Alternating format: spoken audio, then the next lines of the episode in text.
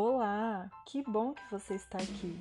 Se você não me conhece, eu sou a Bruna e o objetivo deste podcast não é ditar regras a serem seguidas, mas sim servir de base para que você mesmo analise os seus comportamentos e identifique o que pode melhorar nas suas relações.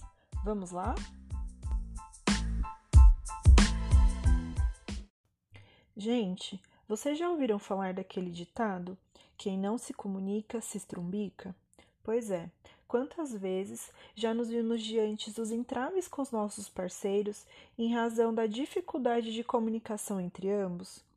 Eu sei que escolher o melhor jeito de falar nem sempre é uma tarefa fácil, mas calma, vamos antes entender o porquê dessas dificuldades. Bom, vamos começar pelo começo, né? Que normalmente é a família.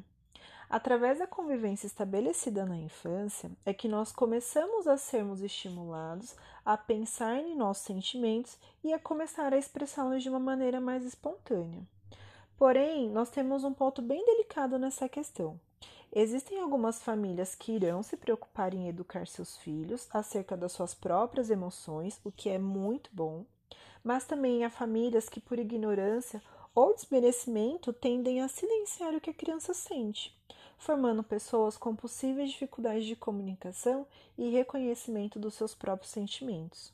Se você quer começar a entender quais são as dificuldades de comunicação que estão presentes no seu relacionamento, considere fazer uma boa retrospectiva para entender quais são as construções de criação que você teve e, especialmente, o que o seu parceiro teve.